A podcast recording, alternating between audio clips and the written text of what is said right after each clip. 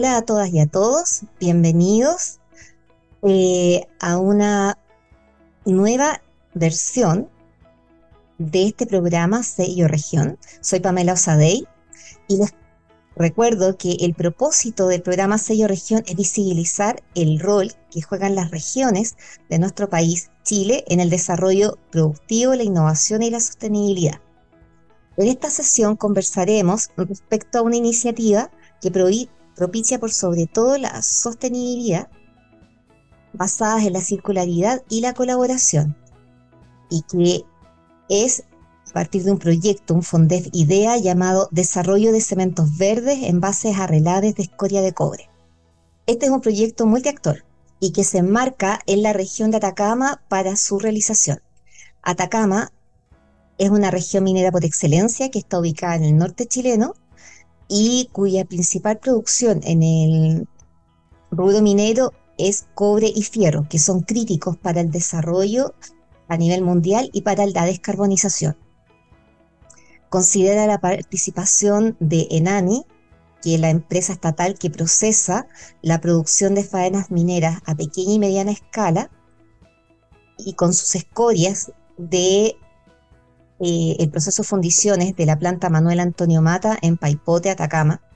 También considera la participación de la Universidad de Atacama y su departamento de metalurgia, representado por el doctor Dani Guzmán, la Universidad Adolfo Ibáñez y sus investigadores Federico Antico de la de Ingeniería de la sede de Viña del Mar y Paula Rojas de la sede de Santiago, así como también de la empresa Polpaico, que es del rubro cementero. Aquí cabe señalar que el rubro cementero en particular está muy afectado por, eh, presionado en realidad por el tema de la descarbonización, porque la industria cementera son quienes emiten el 8% del dióxido de carbono mundial solamente en su proceso. Para conversar sobre este proyecto nos acompaña Paula Rojas Zaperas, quien es directora de Ingeniería Civil Mecánica de la Universidad Adolfo Ibáñez, que es la líder de la investigación, ingeniera civil en metalurgia y doctora en ciencias de la ingeniería de la Universidad de Santiago de Chile, y que posee estudios postdoctorales en la Universidad de California Davis de Estados Unidos. Paula, bienvenida al programa. Muchas gracias, Pamela. Este es un proyecto que, como decía, es muy interesante, es súper rico, tiene, tiene distintas aristas.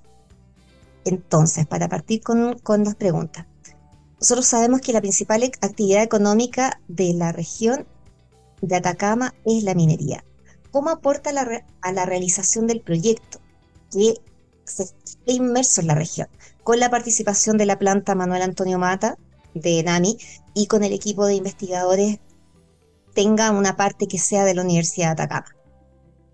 Sí, bueno, la participación de la Universidad de Atacama es fundamental porque de hecho cuando nosotros visitamos esta universidad en el año 2016, eh, percibimos, digamos, de manera visual Em, todos los problemas que eh, la región tiene por ser un centro minero tan importante, tan relevante. ¿no? Y, nos fijamos en el año 2016 primero en todo lo que tiene que ver con las escorias, porque en este lugar hay escoriales muy antiguos, eh, mucho antes de, de, que se hicieran normas, que se hicieran leyes, ¿no? Y estos escoriales están en muchos puntos de la región de Atacama y nosotros Primeramente tuvimos un foco en términos de las escorias, las escorias históricas. Allá hay, también hay otro, otro investigador em, que es Amin, que se ha dedicado a las escorias por mucho tiempo. Amin Nasser, de construcción, también de la Universidad de Atacama.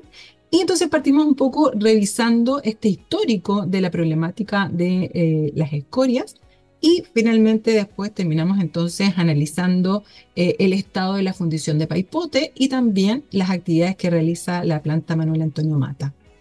Eh, es súper relevante eh, contar con gente que está allá porque es la gente que vive el problema. Entonces, para nosotros como equipo de investigación, tener esa sensibilización ha sido fundamental. Oye, y solo para aclarar, porque tú hablas de escoria. y pensando en un público no experto, ¿cuál es la diferencia entre las escorias y los relaves? ¿Cómo podrías entrar un poquito más en eso? Porque todos escuchamos muchas veces los tranques de relave y todo, pero cuéntanos un poquito más cuál es la diferencia. Sí. Cuando eh, tú quieres, eh, estás trabajando en el negocio minero y eres una, una empresa minera, tienes varias opciones para vender el cobre o el concentrado de cobre. Entonces, hay dos productos fundamentalmente que son los productos de exportación. El primero y más relevante tiene que ver con el concentrado de cobre. Y ese concentrado de cobre, lo que se hace previamente es un proceso de combinación que tiene que ver con chancado, molienda, y luego tiene que ver con el proceso de flotación. Y en ese proceso de flotación, los minerales que tienen cobre se concentran y lo que queda de residuo se llama relave. Entonces, al ser este el producto más importante, tenemos muchos relaves de flotación y esos son normalmente los que ocupan el mayor volumen en los tranques de relave. Pero si nosotros optamos por vender el cobre puro, lo que tenemos que hacer con ese concentrado es llevarlo a la etapa de fusión en hornos. ¿no? Entonces acá uno aplica mucha temperatura, genera la fusión del material y en ese sentido después entonces obtenemos un cobre mucho más puro que después, digamos, seguimos con la etapa de purificación y podemos vender este producto que ahora es un producto distinto, ¿no? Porque no es un concentrado de cobre que tiene alrededor del 25%, sino que es cobre puro. Y en el proceso de fusión es donde se genera el cobre puro y como residuo tienes escorias. Ya, ahí está totalmente resuelta entonces cuál es la diferencia entre uno y otro. Eh, dime una cosa, este proyecto tiene la particularidad de que suma actores del sector público, como es la Empresa Nacional de Minería, ENAMI, del sector académico, donde está la Universidad de Atacama y la Universidad Adolfo Ibáñez, y privado, como es una, como la empresa Polpaico. ¿Qué es el aporte de cada uno de ellos desde su particularidad al proyecto y cuál es la relevancia de esta colaboración que es poco común. Sí, hay otro actor, que es la tercera patita de la hélice, digamos, de la hélice de innovación, que es el gobierno. ¿ya? Porque el gobierno, a través del FUNDEF, eh, este es un FUNDEF IDEA del 2023, eh, es la que financia la, investigación, es la que suma el riesgo de la investigación, porque efectivamente en AMI no es una empresa, digamos, que tenga muchos fondos para hacer investigación y tampoco el PAICO. Entonces, lo que la, investigación eh, primero nace a partir de eh, las problemáticas que tienen ambas empresas. En el caso de NAMI, NAMI tiene que procesar este mineral que viene de la pequeña y mediana minería, ejerce un rol social increíble a nivel de país, es una empresa único, única a nivel mundial, ¿ya? por su labor que ejerce para la pequeña y mediana minería. Eh, pero tiene el problema, ¿cierto?, de todas las empresas que trabajan en este rubro, de sus eh, desechos. ¿Qué hace con estos desechos? Estos desechos van a tranque de relave, eh, los tranques de relave tienen algunas condiciones por normativa, ¿cierto? Entonces, material fino es una complicación para los tranques, etc. Entonces, la conversación con Enami, que comenzó en el año 2020, tuvo que ver con principalmente cómo desde la academia podemos resolver la problemática, ¿no? Y en el caso de Polpaico fue similar eh, sin embargo, Polpaico tenía soluciones tecnológicas para em, eh, los materiales eh, cementicios suplementarios. Ellos estaban usando ceniza volante, la que procede de otra industria, que es la industria de la energía. Pero afortunadamente Chile con sus acuerdos internacionales, digamos, ha tenido que tener acciones sobre las centrales termoeléctricas y eh, de hecho tenemos un compromiso para cerrarlas y esto implica que la ceniza volante, que es el residuo que se ocupaba en la industria cementicia, ya no va a estar disponible.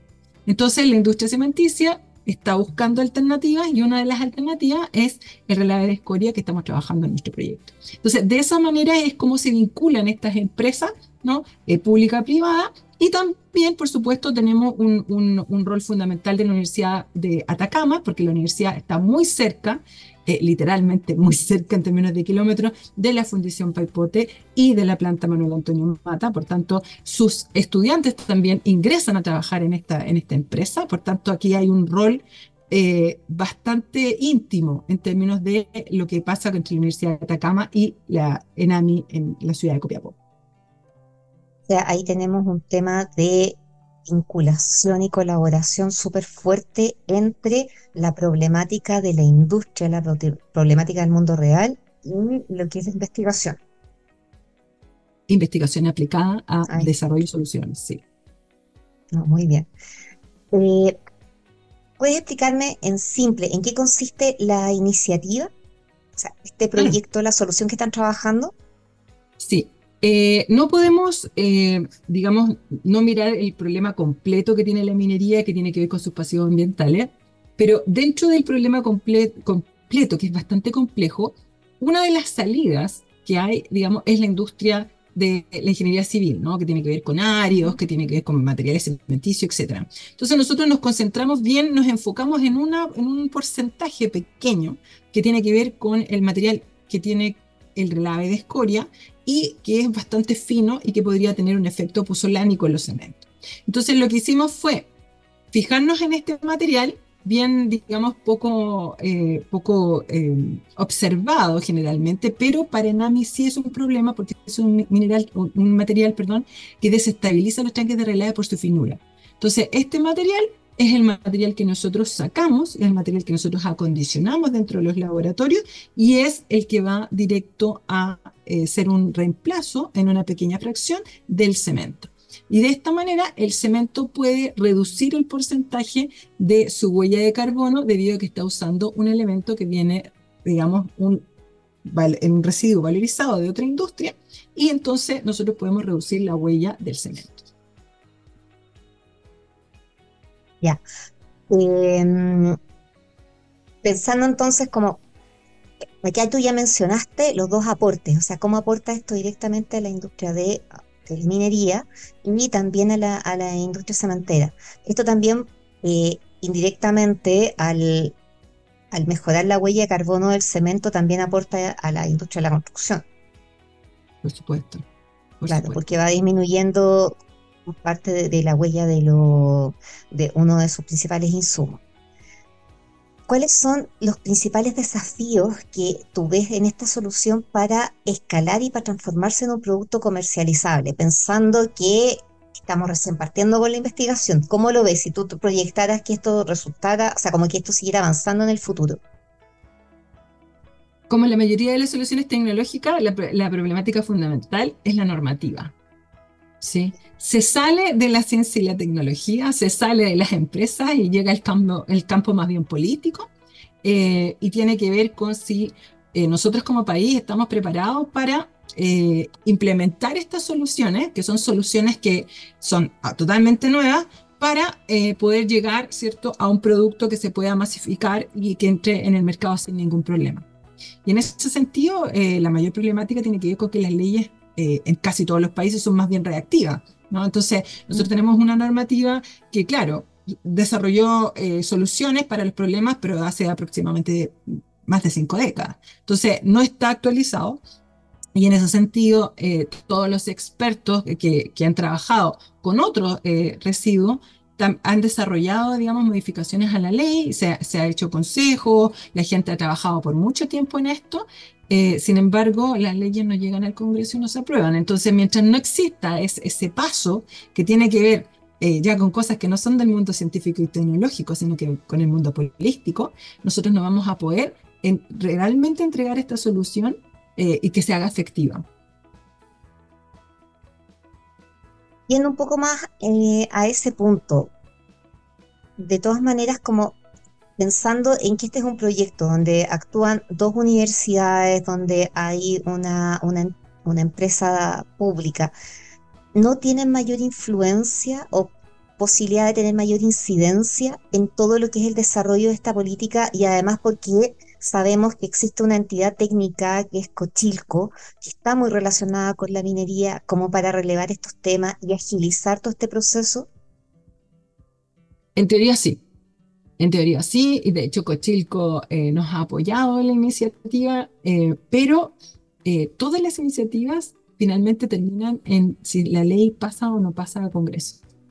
Y eso depende mucho de los gobiernos y de las prioridades que tengan los gobiernos. En este sentido, yo también entiendo el gobierno que hay prioridades sociales, ¿cierto? Hay, hay problemas de salud, hay crisis hídrica, hay incendio, etc. Entonces, hay cosas que lo ocupan más rápidamente, pero si bien las soluciones tecnológicas eh, están, digamos, dentro de lo que se dice siempre la agenda, ¿no? no reciben la misma velocidad cuando estamos hablando de sus leyes.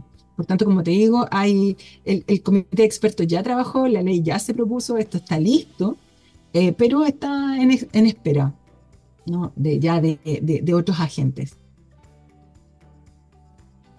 Ya, claro, y esto porque resulta que esto por un lado ayudaría a todo lo que son las metas que tenemos como descarbonización al 2050 y también ayudaría a eh, ser un poco más eh, sustentable todo lo que es la industria de la construcción.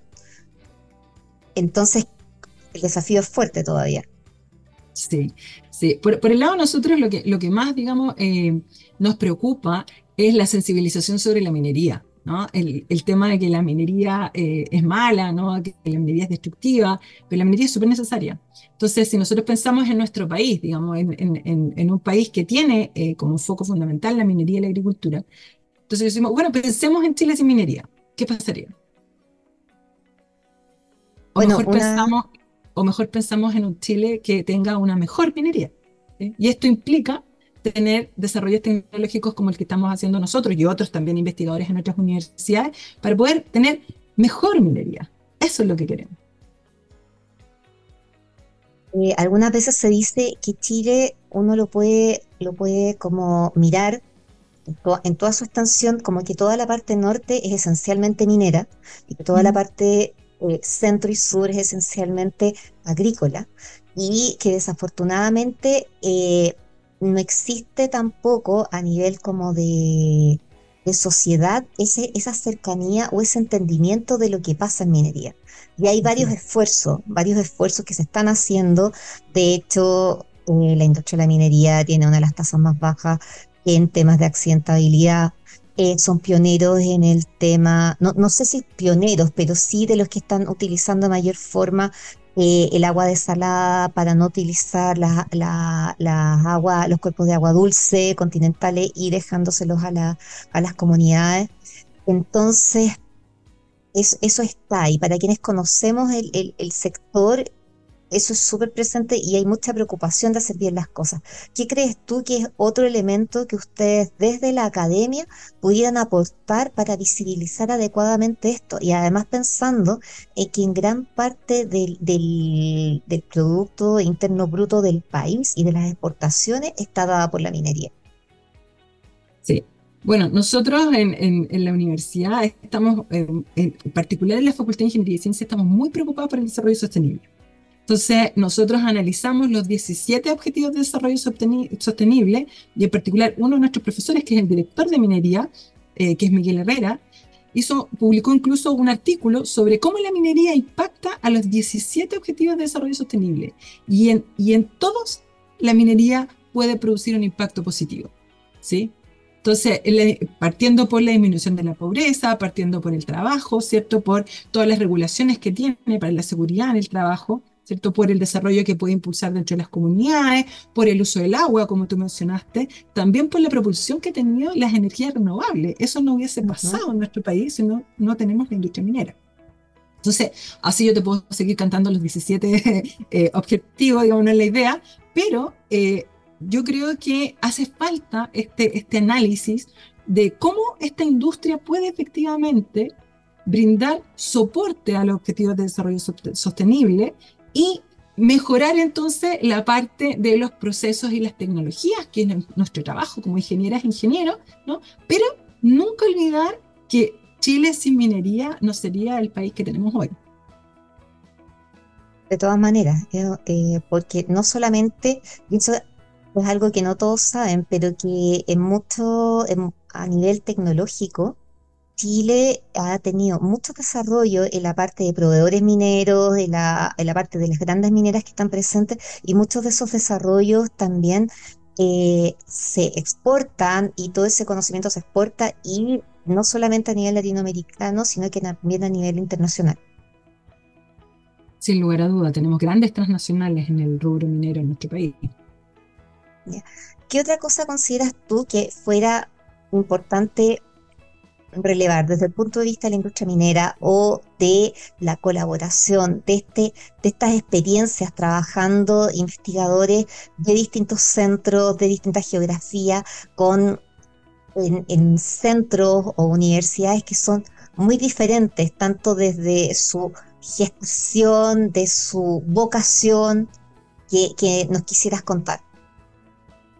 Sí, bueno, eh, nosotros que trabajamos en la academia nos hemos dado cuenta de cómo las problemáticas han ido complejizándose eh, hacia el siglo XXI y cómo se necesitan equipos diversos e interdisciplinarios para poder resolver estas problemáticas. Las problemáticas son las problemáticas que se generaron con la, ingeniería del siglo XX. Por tanto, hay que hacer una reformulación para la ingeniería del siglo XXI. Y una de las principales cosas es poder trabajar con gente distinta a uno. ¿No? Lo que yo te decía, los abogados son fundamentales en, esta, en, el desarrollo. De todas maneras.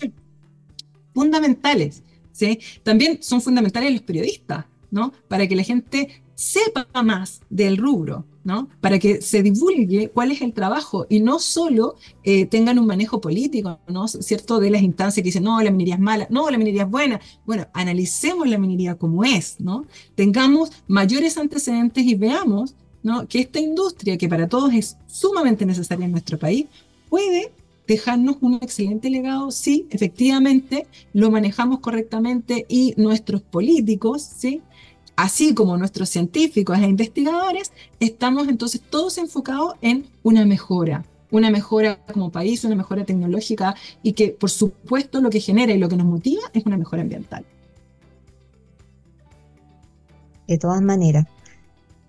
Em, Paula, nada más que agradecerte, agradecerte por lo que están trabajando, agradecerte también por relevar el rol de tus colegas de la Universidad de Atacama, porque todos entendemos que en estos proyectos cada, pieza cuenta y, efectivamente el expertise, el know-how, el estar en terreno y además el tener eh, como el, feeling de la problemática que, que, lo viven cada uno cuando, cuando uno va a la región de, de Atacama, ve todo esto, es muy valioso y te dejo las puertas abiertas como para una nueva oportunidad, para que volvamos a conversar.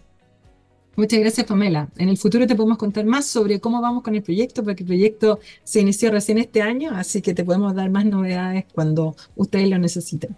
No, de todas maneras, porque ya hemos visto que existen muchos proyectos como para la otra, para los relaves, que es la otra parte, como, como áridos que forman parte del hormigón, y ustedes están en una parte que es mucho más específica y en la que eh, es más novedoso trabajar. Así que cuando ya vayamos avanzando, ahí los vamos a volver a llamar.